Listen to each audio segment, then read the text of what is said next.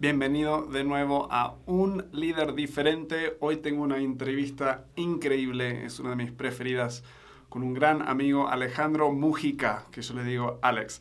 Alejandro es de AFI Servicios, es un despacho de consultoría financiero. Él nos va a contar un poco más de eso en la entrevista. Pero esta realmente me encantó porque es súper como práctica. En esta entrevista nos deja tres tips súper prácticos, tres consejos o cosas que tienes que hacer durante y antes, digamos, de lanzar un nuevo proyecto, sea un emprendimiento, sea un producto nuevo, nos deja tres cosas que nos ayudan un montón. Algunas de estas me desafiaron a mí y me quedé fascinado con todo lo que tiene que decirnos en esta entrevista. Hablamos primero de la importancia de hacer como una evaluación de mercado. Esto es parecido a un estudio de mercado a él le gusta llamarlo una evaluación de mercado y te habla de hasta cómo hacerlo si tienes un presupuesto ajustado o no tienes mucho presupuesto. ¿Cómo lo puedes hacer tú mismo? Luego seguimos y en esta, este segundo tip que nos deja a mí me encantó, habla de tu, cómo calcular tu punto de equilibrio, pero no el punto de equilibrio solo de cómo eh, recuperar el, el, dinero que has invertido, sino que también mucho, va más amplio, toma en cuenta factores que, que yo había pensado pero no lo había considerado así, nos da casi una fórmula de cómo calcular si realmente deberías entrar en este proyecto o no. Y al final nos empieza a hablar de cómo identificar y la importancia de encontrar tu, como tu ventaja especial, la cosa que te hace diferente de los demás, de, de otros proyectos, y tiene que ser algo que es difícil, digamos, de copiar.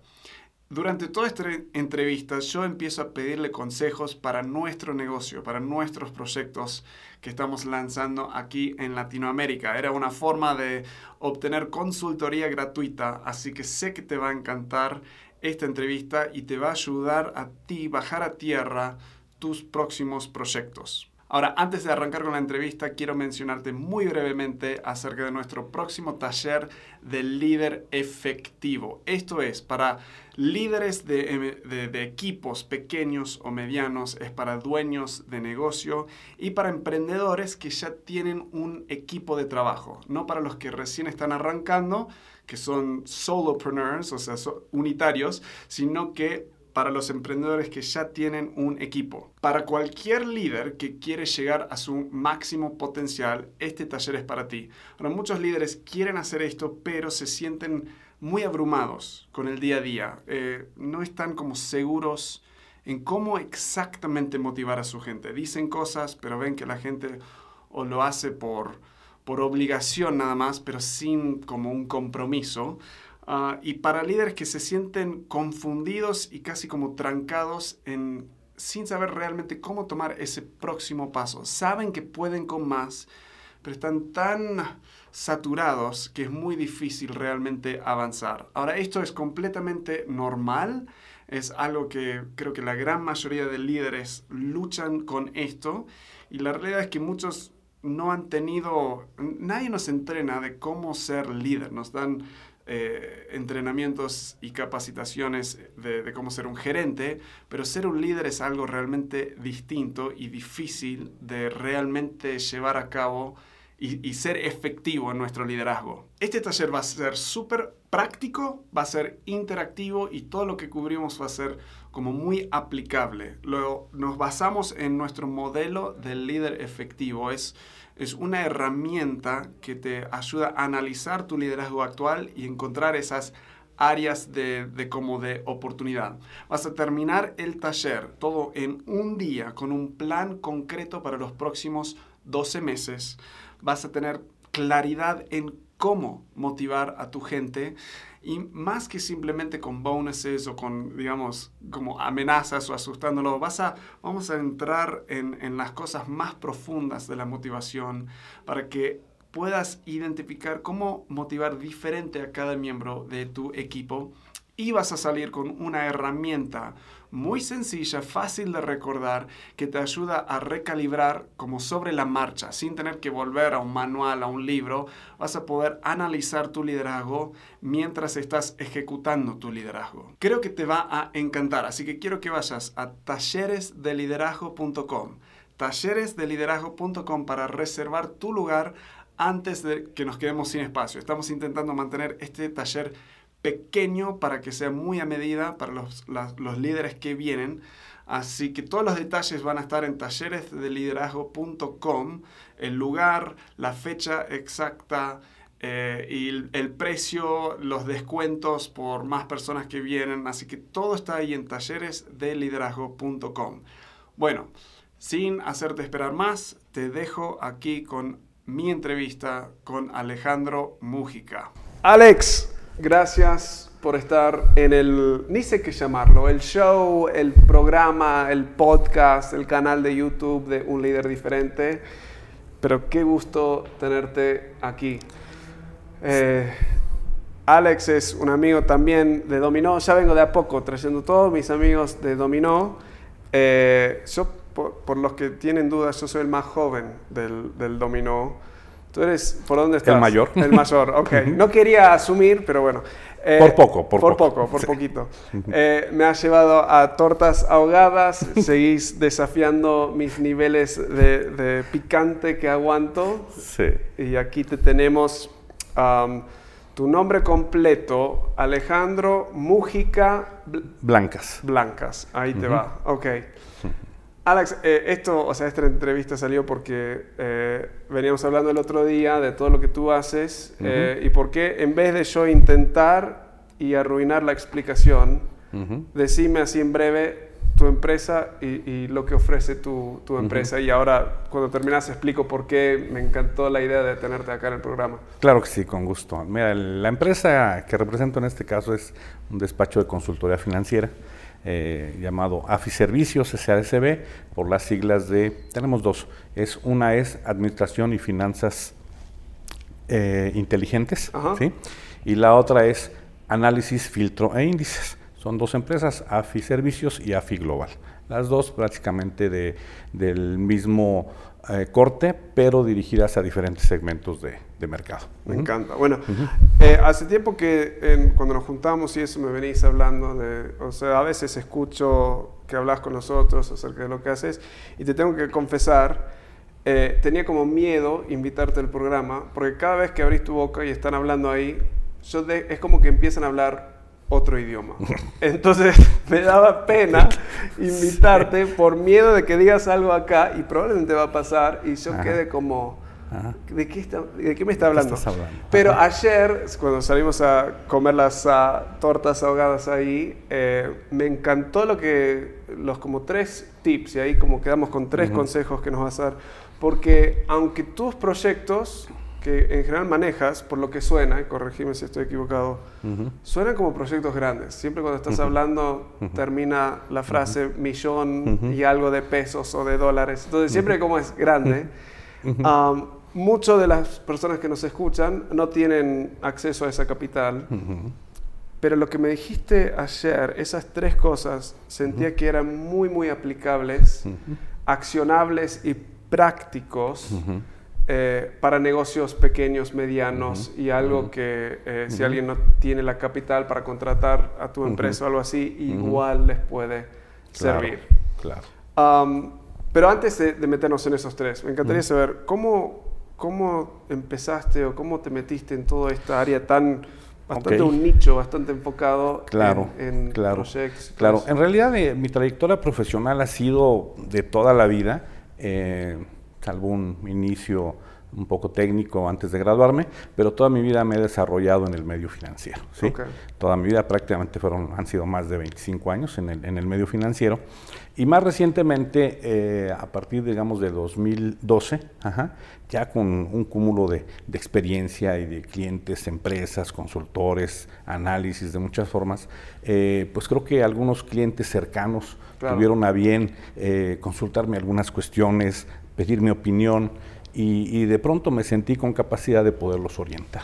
Entonces lo hice de manera eh, particular con clientes, amigos, conocidos y a partir del año 2015 y dadas alguna circunstancia de, de, la banca ya en un tema regulatorio te limita muchas cosas. Entonces vi un horizonte más eh, potencialmente mejor Sí. eh, a través de la consultoría directa de estos clientes. Es así como en el 2015 empiezo a trabajar ya como un despacho eh, propio, ¿sí?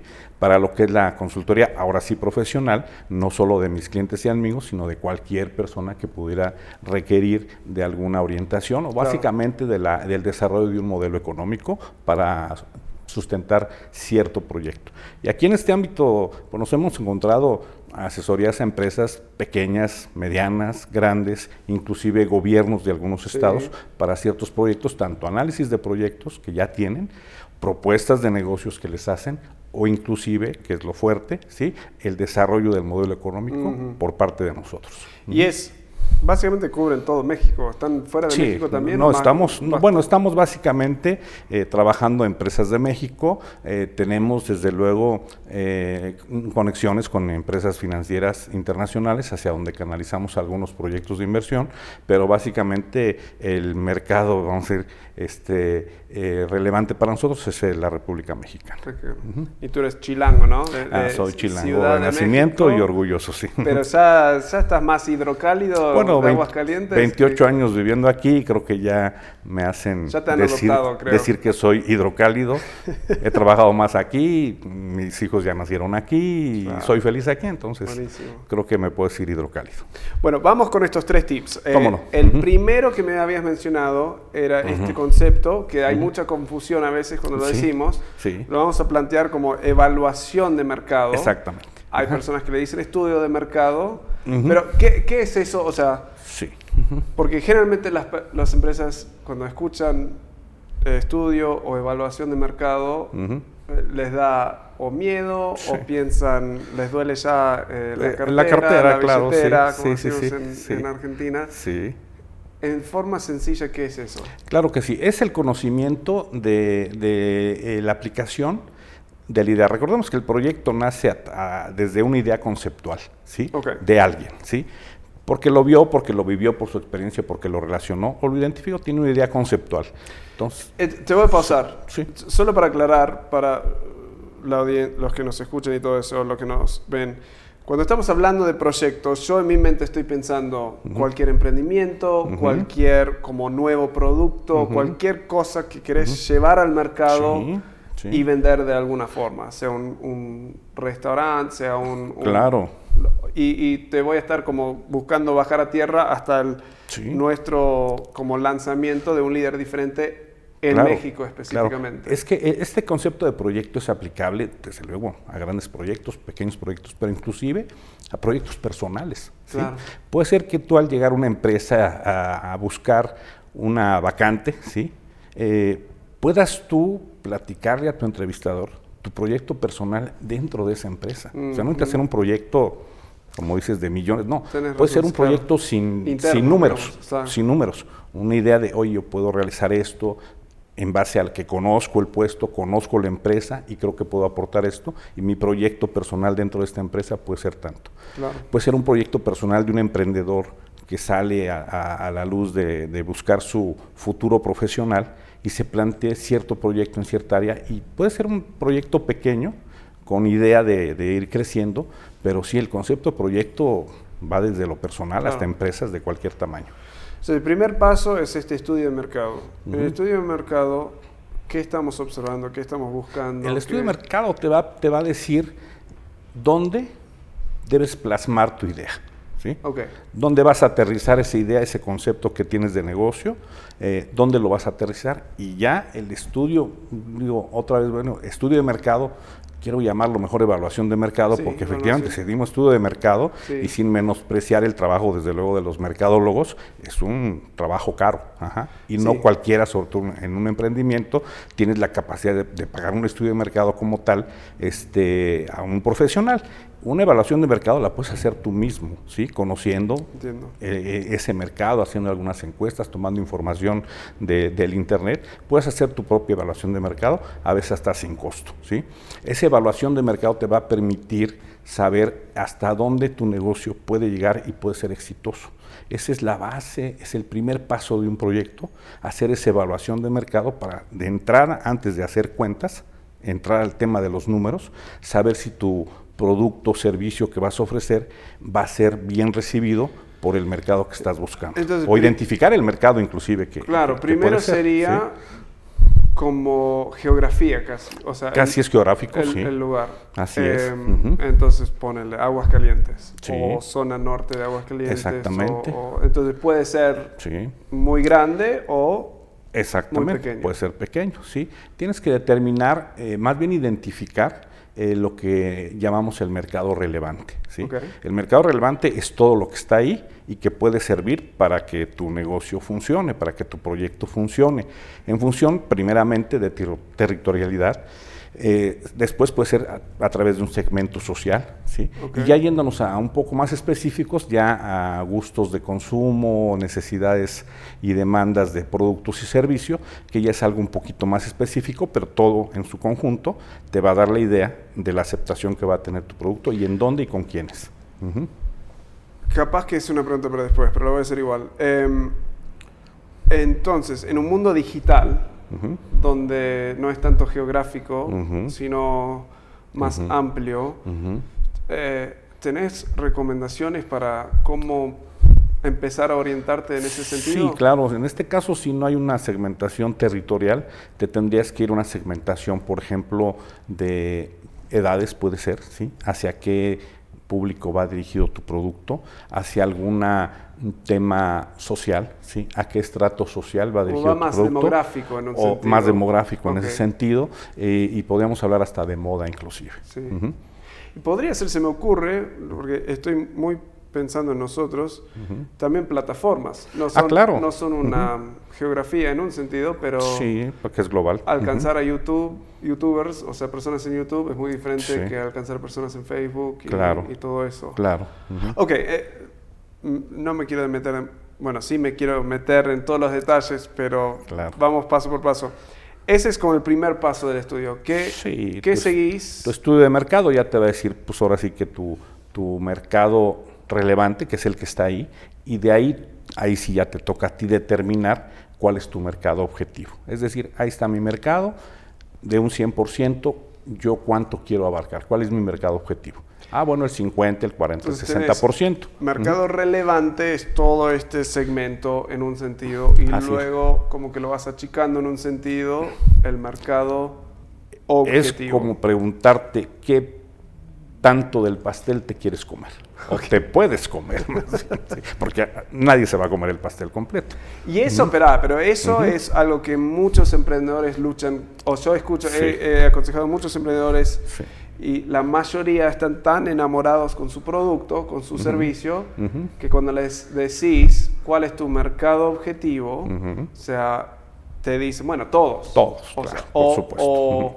y esto es mucho en, antes estaba trabajando mucho en segmentación de Facebook para anuncios en Facebook y te dice, o sea, eh, mujer, hombre, edades, entonces me decía, bueno, mujeres y hombres, toda mujer y hombre en Ciudad de México Ujú. entre la edad de 18 Ujú. y 65. Ujú, ujú. Y era como, pero ese es casi todo el mundo, o sea, en Facebook, digamos. Sí, claro. Entonces, ¿por sí. qué es tan, pero ¿por qué es tan importante poner límites? Pues para darle, digamos, viabilidad a tu proyecto, eh, ponerlo sobre una plataforma real.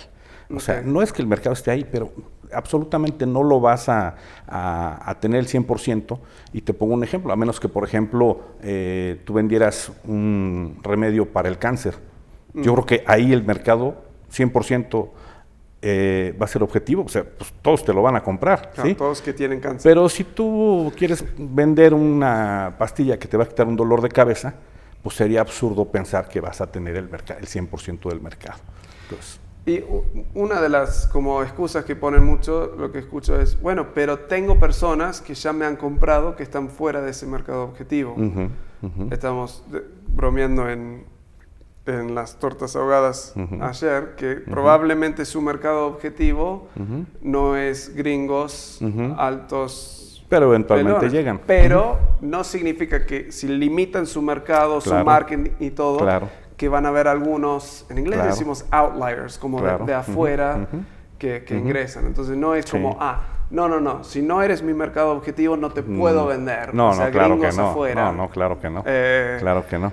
Pero bueno, ok, entonces identificas Eh, eso y después sí, qué? la mercadotecnia no es una ciencia exacta, por mucho. ajá. Eh, este tipo de consumidores fuera de tu mercado objetivo, pues te representan la variable normal que tiene una- un proyecto, una- un consumo. Eh, ahora, si esa variable crece, bueno, pues la incorporas al mercado objetivo en tu segundo paso, ¿no? En tu siguiente paso. Lo voy a volver increíblemente práctico. Un líder diferente. Nuestra marca acá en Latinoamérica. Tenemos la marca internacional donde tenemos clientes en Estados Unidos, en Singapur, Sí. eh, The Lienzo Group. Es separado. Em, acá en México estamos como comenzando esto. Yo tengo la visión bastante de 10 años, 15 años en adelante de ser, servir a toda Latinoamérica. O sea, poder estar haciendo talleres y tener clientes en Argentina, en Uruguay, en Claro. Guatemala, en Chile, en todos lados. Ah, pero por hoy ese no es, no lo tengo como mi mer- ¿Cuál era el? Mercado eh, relevante. relevante. Así es. Todavía no es mi. a- eventualmente quiero que sea mi mercado relevante. Claro. Ahora lo estoy limitando básicamente a. México y Claro. dentro de México ciudades grandes eh, y pequeñas como acá Aguascalientes donde estamos y por eso seleccioné Aguascalientes porque en poco tiempo puedo ir a, a DF, a Guadalajara. San Luis Potosí, La ubicación. vamos arriba a Monterrey. Entonces, esos son los míos. Entonces, ahí, hasta ahí voy más o menos bien. Vas bastante bien, estás delimitando tu mercado relevante. Ok. Luego, lo- el mercado objetivo. Exactamente. eh, seguimos un poco jugando con esto, honestamente, pero Sí. es líderes empresariales, Claro. dueños de negocios, Dueños de negocios, um, algunos emprendedores, algunos supongo. Ujú. emprendedores, todo eso. También nos gustaría más tipo relación uno a uno y clientes, algunas multinacionales, Claro. pero eso también lo veo como un poco después. ¿Ahora qué sigo? ¿Ahora qué hago? O Bueno, sea, una vez que ya una vez que eso. determinaste tu, tu mercado relevante, y bueno, hay muchas cosas que hacer, pero bueno, estoy aquí para platicarles un poquito del tema financiero, ¿no? Sí. Del tema financiero.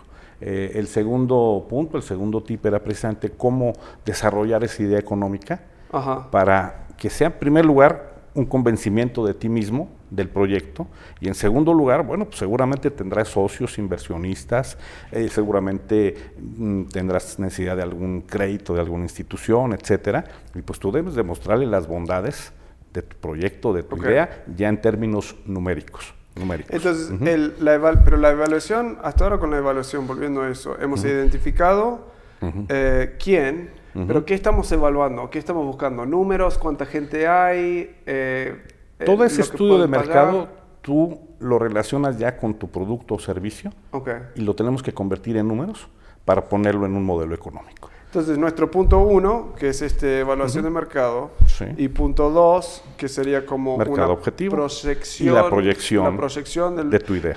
Como que están, pueden, se va, o sea, vas de uno a dos, uno, o sea, vas procesándolo juntos, en un Mm, sentido. Sí, más bien las premisas de tu proyecto te las va a dar el resultado Claro. del estudio de mercado y, y las, y las características de tu producto. Te pongo un ejemplo muy fácil.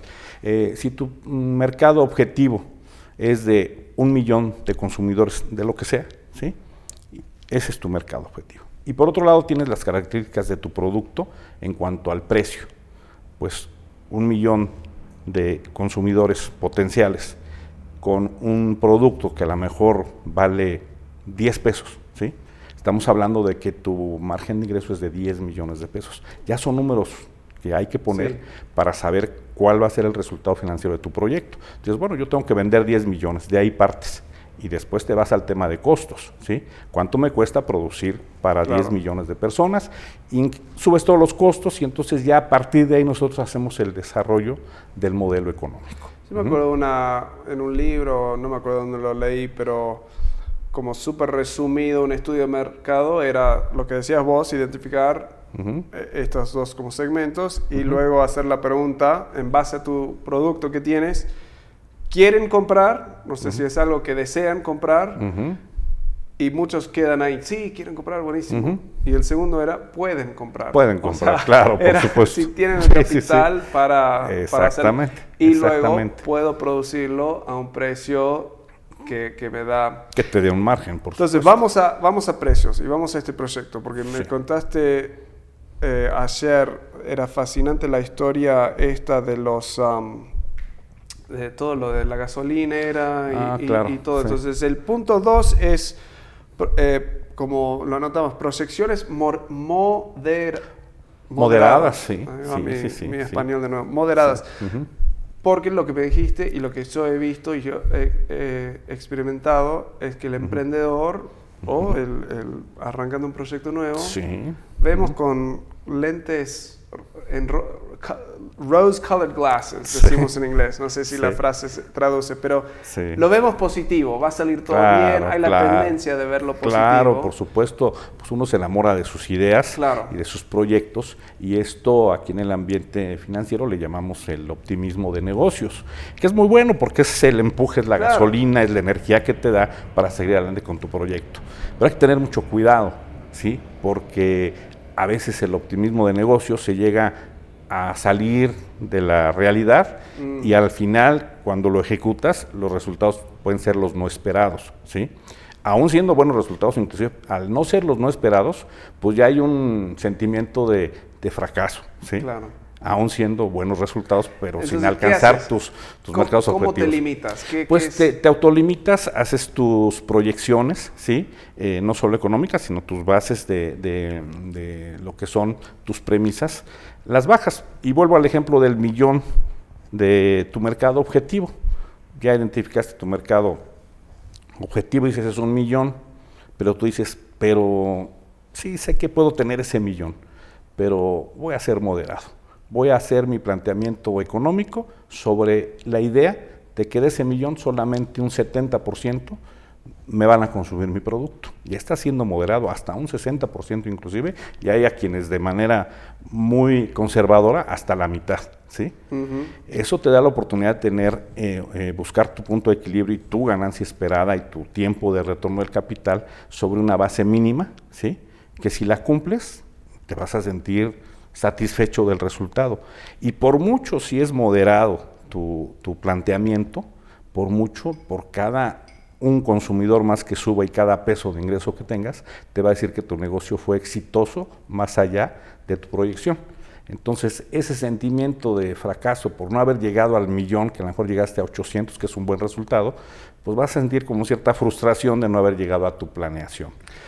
Pero si llegas a eso es, Claro. de 600, llegas a esos mismos 800, vas a tener una satisfacción de ir arriba de lo que tú mismo planteaste. Claro. Y no hablo nada más en términos tuyos, en términos de tus socios inversionistas. Quiero ver que le digas a un inversionista que le vendes una idea de un negocio exitoso con un optimismo de negocios y que le digas, oye, vamos a tener un millón y a los seis meses o al año le dices, "Oye, nomás fueron 800, que te va a decir? Que si tú le dices 600, llegas a los 800, Claro, te va a aplaudir. claro. Claro. Para nosotros sería, si uno de las fuentes de ingresos que tenemos es talleres, workshops, o sea, un día donde vienen líderes, les enseñamos el modelo de liderazgo que manejamos, salen, o sea, la idea es que salgan entendiendo bien cómo ser líderes efectivos, cómo multiplicar su liderazgo, cómo delegar para poder lograr más, cómo tomarse, siempre lo que buscamos es el, para el dueño del negocio, cómo poder tomar unas vacaciones de cuatro semanas y tu negocio no solo funcione, pero crece sin que vos lo toques, digamos. Participes, Eso es el deseo. Sí. Ah, con estos talleres yo podía proyectar optimista, mira, queremos tener como seis talleres al año en diferentes ciudades grandes, mucho marketing y todo eso, y queremos 100 personas en el taller. Eso sería optimista. Optimista. Entonces, tú me dirías, uno, probablemente, creo que me lo mencionaste hoy o ayer, uno encontrar el punto de equilibrio, Equilibrio, ¿no? O sea, entonces ponerle que son, si llegan 30 personas, ya es el punto de equilibrio. tu punto de equilibrio. En ese caso, ¿dónde me dirías más o menos poner, eh, hay varios factores seguro en juego, pero. ¿qué dirías poner? Bueno, 50 o 60 personas como el, el objetivo, digamos. Bueno, eh, digamos, como, con un, un obje- un objetivo podría ser pues, tu propia pretensión de cuántos quieres tener más allá de tu punto de equilibrio. Pero hay una mecánica y una fórmula financiera que te dice exactamente cuál debe ser tu punto de equilibrio más tu ganancia esperada. Y es bien sencilla. Tú dices, tengo un punto de equilibrio, estamos hablando ahora sí en pesos y centavos, que me representa tanto, ¿sí? Este es mi punto de equilibrio, sabemos, es tu equilibrio entre lo que gastas, lo que ganas. Ajá. Y a partir de ahí dices, ¿cuánto quiero ganar? Dice, bueno, pues quiero ganar el doble a lo mejor, ¿no? Pero no es un deseo, sino que tú debes de ganar mínimamente lo que tu inversión podría ganar en un mercado de inversión conservador, vamos a decir. Entonces, si tú tus recursos en una institución pues, bancaria, algún fondo con cierto grado de seguridad, te da un 10% o un 20% más allá de tu ganancia, de tu punto de equilibrio, perdón, pues entonces podrías decir, bueno, mi punto de ganancia, de mi espera de retorno de inversión, es de un 20% por encima de lo que yo ganaría normalmente sin Eso me trabajando encanta, porque muchas veces nos limitamos a, bueno, eh, no solo regresé el dinero que invertí y gané un poco, pero tenés que comparar, ¿y qué sería la palabra? En inglés es eh, opportunity cost, o sea, la oportunidad. Costo de oportunidad. Costo de oportunidad. La oportunidad de ese dinero en la bolsa de fondos, por ejemplo, o, en otro lado, que es como casi garantizado a largo plazo, por lo menos. Claro. Entonces, Tú dirías que como mínimo no es el punto de equilibrio. buenísimo. Buenísimo, salir bien. Pero no, es tu mínimo. no es tu mínimo. Lo que debería analizar el siguiente nivel es precisamente ese costo de oportunidad. ¿Cuánto me cuesta dejar de ganar acá para tenerlo acá? Pero hay un nivel más. Ok, sigamos. Que es el, la retribución a tu esfuerzo y a tu riesgo. Ajá. Okay. Entonces, si tú dices, bueno, si voy a hacer Punto de equilibrio, pues no me sirve porque si no me quedo como estoy. Bueno, voy a lo que me ganaría un fondo, pues tampoco, porque mejor lo meto al fondo y no hago nada. Sí, sí, exacto. Claro, sin hacer nada, ¿sí? Pero entonces voy a tomar una siguiente posición donde ahí sí ya es muy personal decir, bueno, yo le voy a, a meter 10, 12 horas de trabajo al día, 6 días a la semana, ¿sí? Lo que y aparte estoy, lo que vale mi tiempo, más aparte estoy poniendo mis recursos en riesgo, porque pues, no sé si esto me salga, si el mercado me dio un giro o pase algo, y yo pierdo inclusive mi inversión. Entonces ahí es donde tú puedes decir, no, pues yo necesito pues otro 20% por lo menos, ¿sí? Entonces ya ahí sí ya tu proyecto tiene que valer un 40% bajar, más. De nuevo, es costo de oportunidad, podrías decir, ahora, si pongo mi dinero acá y consigo un trabajo, también. ¿Cuánto, qué, qué, cuántos ¿Cuánto estarías ¿Qué sueldo podría, sí, ¿qué, me pagan? Y ahí, o sea, es, sí.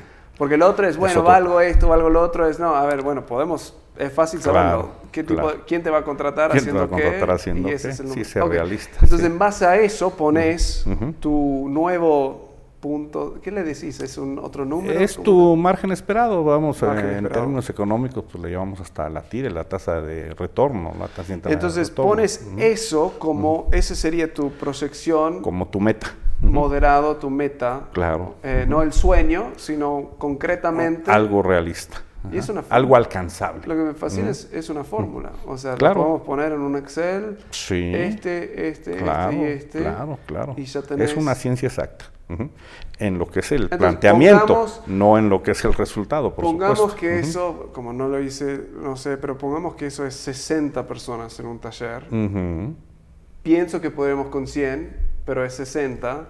Si estoy buscando inversores y todo, no le vendo el 100, no. le, vendo el 60. Y eh, por lo que me creo que escuché recién es, porque si le vendo el 100, y llegamos a 80, ellos van a estar enfocados en la diferencia entre 100 y 80. Negativa. Y no el, wow, logramos un 20 más. Claro. Entonces, si le vendes más, es mejor vender menos y sobre, overfulfill, ¿cómo sería? Como sobre entregar. Sí, sí, sí, una entrega más allá de... Sí, y aparte no solo tus inversionistas, créeme que la satisfacción personal es grande ¿eh? cuando llegas más allá de tu objetivo, por mínimo que sea el, el avance.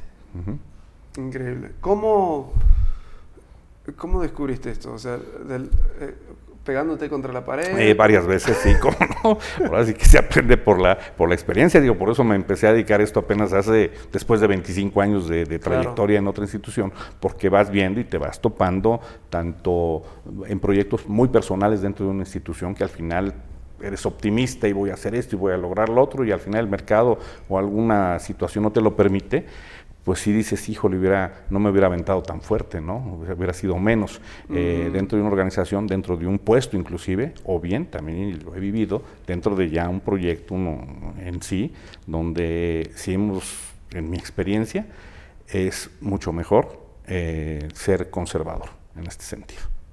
¿Tendrías algún como ejemplo que nos podrías dar ahora de cómo lo, o sea, un poco estamos usando el mío, que es, es real, no es, o sea, esto es una excusa para, para, de nuevo, robar todas tus ideas, tus conceptos de forma gratuita. Em, y, lo voy a hacer, voy a, o sea, porque vengo haciendo, yo hago proyecciones, eh, tiendo a ser más crudo lo mío, era, es tipo súper optimista, eh, optimista realístico y como lo mínimo que necesito, pero sinceramente no había metido esas dos partes del, del, o sea, el costo de oportunidad de usar ese dinero en otro lado, combinado con eh, lo que es mi valor y eso, no lo tengo en fórmula. Entonces, ahora yo disfruto de esto, entonces ahora me das algo, me, encanta meterme ahí y, hacerlo. Capaz podamos no me comprometo a esto, pero posiblemente armar una calculadora ahí que, se podría descargar. Claro. Um, eh, ¿Algún proyecto que tengan ahora o reciente que no, que no hay problema comentar cómo lo hicieron más o menos o cómo, cómo hicieron esos factores desde el estudio de mercado a, sí, Claro, sí, claro. Y, tenemos dos casos vigentes completamente. Mejor eso mismo me hace obviar los nombres de las empresas o quizá los giros, pero eh, son dos ejemplos que nos dan una y otra situación. Eh, la diferencia es que uno mm, me tocó a nivel de análisis de proyectos, es un proyecto que no desarrollamos nosotros, pero nos invitaron a hacer un análisis de ese proyecto. Y nos encontramos, en primer lugar, con eh, una idea de negocio optimista, basada en una trayectoria anterior ¿sí? de los que proponen este negocio, ciertamente exitosa. ¿Sí? ciertamente exitosa y que basada en inclusive 20 años de éxito, ¿sí? y que basados en ese éxito en cierta región del país asumen que en estas otras regiones como Aguascalientes y otros estados eh, van a tener la misma respuesta. Y puede ser que sí, pero la están planteando de manera muy rápida, muy rápida. ¿sí? Entonces, cuando pues, vemos el estudio de mercado, pues tengo que creer en él, no voy a poner en duda a los mercadólogos, pero parten del mercado, casi que el mercado eh, relevante lo convierten en el objetivo, es decir, me voy a comer todo. Y de ahí de entrada dijimos, espérame, no. ¿sí? Entonces ahí es donde ya entramos a la parte económica y vemos lo que muchas veces eh, coloquialmente llamamos como números alegres, donde no hubo eh, esa previsión de moderada y hacemos nosotros un ejercicio que se llama prueba de estrés. Ajá. Es decir, estresamos dos números. ¿Qué quiere decir? Que, bueno, eh, hago tus proyecciones, lo que tú no hiciste, yo hago tus proyecciones más chiquitas, ¿sí? Claro. Si tú pensabas, como en el ejemplo que pusimos, un millón y no, no, no fuiste conservador, bueno, yo voy a estresar tus números en lugar de un millón a 90, a 80, a 100, para encontrar el punto de inflexión. Claro. Y entonces ya hacemos esos escenarios que a nadie le gustan, pero que son bastante reales y que inclusive en la práctica puedes, como ha sido el caso, darte cuenta que esos si están ahí esos riesgos, están ahí esas mediciones y me están diciendo que el proyecto es demasiado optimista. Y lo ves en una realidad, en una realidad. Y si es un caso que tenemos, estamos viviendo actualmente, donde vemos unos optimistas. ¿Y cómo fue la reacción de ellos? O sea, ellos se enojan, te dicen que eh, no. Pues eh. empieza ahí, porque mira, realmente ahí es el tema entre los inversionistas, porque el que está proponiendo es el optimista y el que nos está pidiendo que hagamos el análisis, pues le damos la realidad y voltea y dice, oye, pues es que no es como nos estás platicando, oye, es que no tomaste en cuenta estos riesgos, este, bueno, algo muy importante que la, lo que está sucediendo ahora con la baja del crecimiento del país y todo eso, son puntos de inflexión también para un proyecto, o sea, debes de considerar esas variables y eso te lleva a ser todavía más conservador, Ajá, te lleva a ser más conservador. Entonces sí, esto lo que provoca es un, digamos, eh, unas diferencias entre el inversor y en este caso el que está proponiendo la inversión y no quiero pensar que esto llegue a una mesa de escritorio de un banco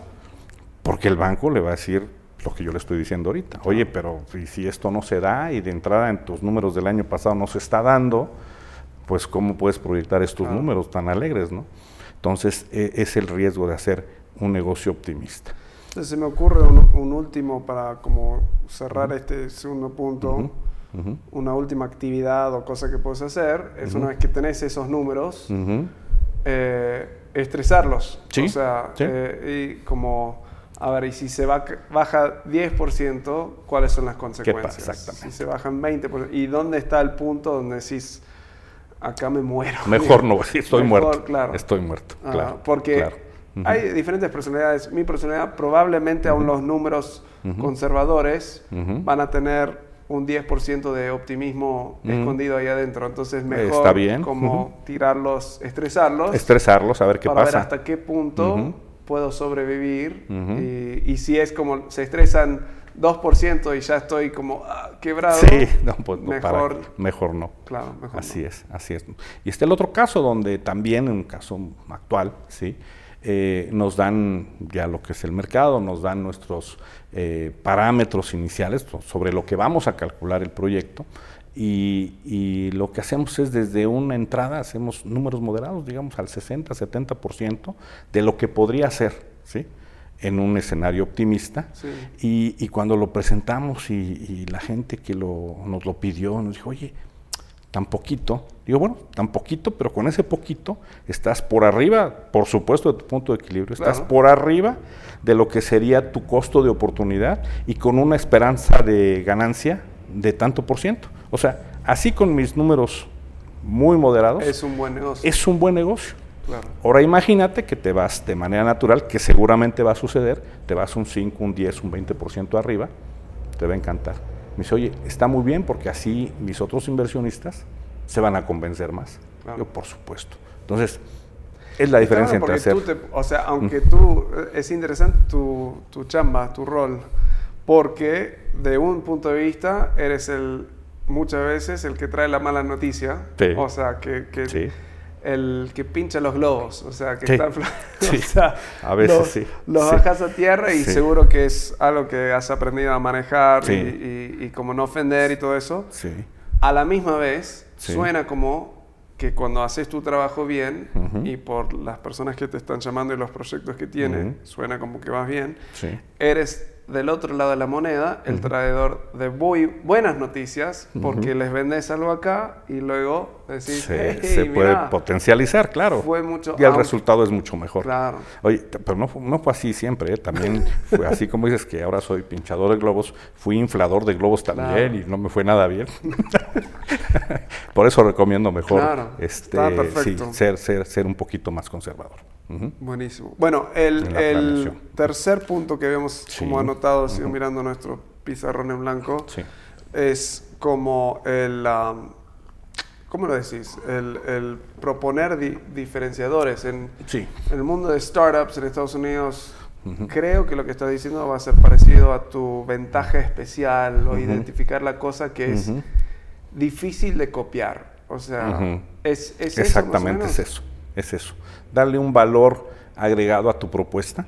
Eh, normalmente, y bueno, estamos en un mundo altamente competitivo hoy día, donde pues cada quien va a ofrecer cosas para ganar al, cliente. ¿Qué es lo primero que vamos siempre? Pues al precio. Es lo más fácil, es lo más fácil. Oye, pues si aquel lo vende en 10, yo lo voy a vender en 8. ¿Qué es una mala idea? Es una pésima idea. es una pésima idea porque terminas en una guerra de, precios con tus competidores, donde al final puede que no ganes, ¿sí? O puede ser que ganes y cuando volteas a ver tu ganancia dices, híjole, me peleé por un 2%, ya, ya, no, me, ya no me gustó. Entonces, eh, de repente, a veces hay que hacerlo. Pero hay maneras hasta de hacerlo y ahorita vamos a tocar ese tema. Pero antes de hacer eh, el diferenciador eh, que sea el precio, vamos a buscar otros conceptos que puedan eh, ser interesantes, que no incurran en costos para a quien le vas a proponer tu negocio, tu producto, tu servicio. Y ahí, bueno, pues hay que conocer qué es lo que estás ofreciendo en ese sentido, para decir, oye, yo te ofrezco una asesoría gratuita, ¿sí? Cada mes del servicio de software que te estoy vendiendo. O te ofrezco unas licencias de antivirus, por ejemplo, dentro ya en el costo de lo que me estás este, eh, comprando, ¿sí? O eh, si es un servicio, por ejemplo, en mi caso de asesoría, hoy te ofrezco una revisión de, los números durante dos años, estate revisando cómo se va comportando la... y va dentro de, mi costo, no te voy a cobrar más por eso, ¿sí? O te voy a proporcionar un equipo que te va a servir para que tengas un equipo dedicado al control de, lo que yo te estoy vendiendo. O sea, puede ser cualquier cosa, ¿sí? sí. Que le puedas tú ofrecer en demasía a lo que en sí ya le estás ofreciendo como producto o servicio. Claro. Puedes hacer todo eso y la recomendación es que si vas a hacer que tu diferenciador sea el precio, ¿sí? Eh, lo hagas de una manera eh, creciente, ¿sí? Pero antes y motivante. Pero vamos. Hagamos una pausa antes de meternos en, en el precio. Lo que yo noto es que este ha sido el punto muy difícil para muchos emprendedores de, descubrir, porque es un poco misterioso. Sí. ¿Cuál es ese diferenciador? ¿Cuál es ese diferenciador? Y, sí. y yo he notado mi consejo, pero tú eres, tienes solo algunos años más que yo, um, es, es no apurarse demasiado o no estresarse, no, es apuro, no estresarse porque a veces descubrís, especialmente para los emprendedores más jóvenes, para los más veteranos o los que están arrancando proyectos es, no sé si más fácil, pero tienen más cosas de su vida, más experiencias de vida, que esa experiencia en sí es ese gran diferenciador. Claro, Para los más chavitos, los más jóvenes, es un poco más difícil como descubrir esa cosa, pero lo que he notado es que sale de lugares a veces inesperados. O sea, a veces es en servicios puede ser una habilidad de hacer preguntas que otras personas no tienen. Claro. O eh, puede ser la experiencia que tienes. a mí yo he tenido el gran beneficio de vivir en varios países. he vivido creo que en cinco países ya. Entonces, esa experiencia de culturas a nivel de liderazgo, a nivel de ayudar a otras personas con equipos y el mundo, cada vez más internacionalizado. No sé, claro, cómo decimos eso, pero es una ventaja especial que tengo yo siendo de afuera y viniendo. Claro. Ah, entonces, ¿es algo que notas tú? O sea, cuando vos... Cuando estás ayudando a alguien, ¿qué tipo de preguntas haces o qué estás buscando para sacar y descubrir? Pues básicamente es ver qué adicional a lo que le estás vendiendo, cualquier cosa que sea producto o servicio, le puedes ofrecer paralelamente con lo que, con lo que está comprando, ¿sí? Y fíjate un tip bien importante y de veras una experiencia de vida, ¿sí? Eh, a veces ese diferenciador no lo tienes ni que ofrecer, lo tienes que hacer. Y yo me di cuenta, sin saber, haciéndolo, ¿sí? Porque desde que empiezas el contacto y el coqueteo con el cliente, de que, oye, yo te voy a ofrecer esto y vamos a platicar, etcétera, y de pronto él ve tu interés, tu prestancia, que le resuelves dudas, aún sin haber cerrado todavía un contrato, ya le estás ofreciendo un diferencial, le estás ofreciendo servicio, te estás ofreciendo eh, seguridad en, los datos. Y te voy a poner el ejemplo claramente. Recién iniciamos un proyecto que incluía ahí una parte de unas obras de construcción y estábamos compitiendo contra otras empresas que le estaban ofreciendo lo mismo. Eh, sin pensarlo y con la idea de tener un, objetivo más claro de los costos que nos iba a representar esa hora, eh, tuve a bien ir personalmente, tomar algunos datos, tomar algunas fotografías y al siguiente día, para mayor seguridad, aunque ya traía yo datos aproximados, eh, mandé a través de inclusive un amigo, ni siquiera lo tuve que contratar, hacer un levantamiento del terreno. Pues era un dato para mí, para yo saber por números exactos cuánto le voy a decir al inversionista que le va a costar esto. Ajá. Y un comentario de la gente con la que estábamos haciendo la propuesta nos dijo, oigan, este, pues qué bueno que vinieron y preguntaron, bueno, hasta mandaron a alguien a tomar este medidas, porque pues, los demás nos dijeron que, en Google habían calculado esto y lo otro y que pues con eso se iban a ir con ese dato y vemos que ustedes vinieron hasta acá a sacar pues yo no lo hice para que me lo aplaudieran, pero lo vieron muy bien. Entonces ahí de entrada ya le estoy ofreciendo un diferenciador en donde le estoy demostrando mi iniciativa y nuestra preocupación por hacerle una buena propuesta. ¿sí? Desde ahí ya lo estás ganando. Súmale ya lo que le estés ofreciendo, aparte esa visita física, me permitió ver que la necesidad que tenían de esta construcción estaba limitada en lo que nos estaban pidiendo. Oye, pero yo veo por la visita que dice que te hace falta este elemento aquí y este elemento allá, lo consulto con el inversor, le digo, oye, sería bueno plantearles poner esto aquí y esto acá, que siento que le hace falta. De hecho, ya me dijo que sí le hace falta. Y el inversor me dice, híjole, pero ¿cuánto me va a costar? No, hombre, te cuesta un 1% arriba o 2% de lo que vas a invertir, ¿sí? Pero va a ser un diferenciador. Va a ser un diferenciador que si tú tienes la idea de bajarle un 5% el precio, ¿sí? Esto con ese 5% en dos meses queda amortizado con el costo que estoy poniendo. Entonces esos diferenciadores son bien, bien importantes. Son importantes. A mí igual me queda, no, no sé si es duda o frustración. O sea, porque como manejo con... Tengo clientes en Singapur, en Estados Unidos, en diferentes lados. Las conversaciones son muy diferentes con ellos que con clientes acá. acá. Mi frustración o duda es, ¿realmente está bien no enfocarte tanto en precio? Porque precio. en Singapur, o sea, puedo cobrar 20 mil pesos la hora o sea, una hora de consultoría por mes, 20 mil pesos, y la estoy cobrando barato. O sea, mi hermano que está viviendo ahí es como 40 mil pesos eh, la hora, el mes todo eso. Y no solo les parece bien al cliente, sino que me dice, te puedo pagar tres meses adelantado. Se me pide permiso a mí pagar totalmente. Sensacional. Luego me dices quién es. Pero aquí la primera pregunta es, eh, a ver, pero ¿cuánto cuesta? ¿Pero cuánto cuesta? ¿Pero cuánto cuesta? Entonces, ¿cómo has tratado con eso? ¿Cómo, cómo empezás a cambiar el paradigma de tu cliente, del, inversor, para ver un poco distinto? Es que ahí le tienes que buscar un enfoque, enseñarle a, ver el enfoque no de un producto, sino de un producto más un servicio. Es decir, no estoy vendiendo, en este caso, la consultoría solamente.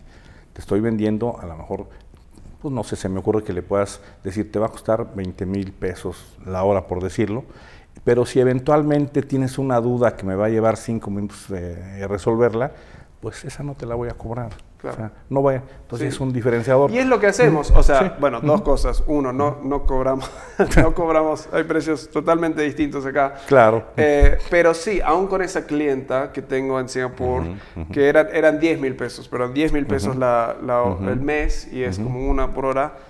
Termino trabajando como cinco, casi seis horas al mes de onda y porque me gusta y, y aún ah, con ella con clientes acá, lo que siempre digo al principio, no sé si esto es normal o un diferenciador, es mira, si algún mes de consultoría no te gustó o al final del mes decís, no estoy feliz, te devuelvo todo el dinero. Claro que es un diferenciador, claro, yo quiero Que, que, estés feliz. Y Entonces, no sé si eso es normal o no, pero es una eh, como garantía. Es, un diferenciador, Le eliminas el riesgo a la Le eliminas el riesgo, exactamente, porque puede ser que esto, a lo mejor eso nadie, el que le cobra 40 mil, a lo mejor no le ofrece eso. Claro. Con toda seguridad no le ofrece eso. Entonces, si es un diferenciador para ti es un diferenciador y es muy importante. Y eso más todo lo que se te ocurra que le puede gustar y que no le va a costar extra y que a ti no te representa mayor inversión, son diferenciadores importantes. Ahora, quiero ir al caso de que no te quede más remedio que competir con precio. perfecto. Es muy lógico que, bueno, ya le di todos los diferenciadores, pero los otros también se lo dan. Y hay veces que es una buena estrategia. Walmart y algunos de esos entran y, justamente es la estrategia. Claro, exactamente. ¿Qué haces? Cuando ya vas al precio, aquí el, tip, el consejo es eh, no lo manejes un precio en valores absolutos. ¿Qué quiere decir esto? Eh, vamos a decir que tú dices, vamos al ejemplo de los 100. Oye, bueno, 100, pero allá te ofrecen 90 y yo te voy a ofrecer 80. Ajá. Entonces traes un margen de 20 abajo de tu de, tu, de 10 de tu competencia y 20 de tu propuesta inicial. Entonces tú vas a 80 y el otro va a decir 70 y el otro hasta donde uno pierde. Y, el, otro se queda con un margen así. Puedes hacer una propuesta progresiva, es muy interesante, donde tú le digas, mira, yo te hice una propuesta de 100, ¿sí? pero si me consumes eh, en este caso tú me hablabas de 8 horas al mes. Si tú me consumes hasta 10 horas al mes, yo te voy a cobrar esos 100. Pero si me consumes de 10 a 15, te voy a cobrar 90. Y si me consumes de 15 a 20, te voy a cobrar 80, que es lo que de entrada ibas a hacer como planteamiento para competir con el otro. Pero si tú me consumes más de 20, de 20 o más, ¿sí? ya va a ser un 70. Y claro, le pones un piso hasta donde tu costo te lo permita. Exactamente. Pero eso, aparte de todo, el cliente lo percibe como un reto.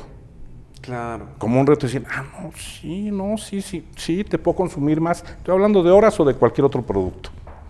Llámale kilos, litros, número de unidades. Lo motivas a que te consuma más.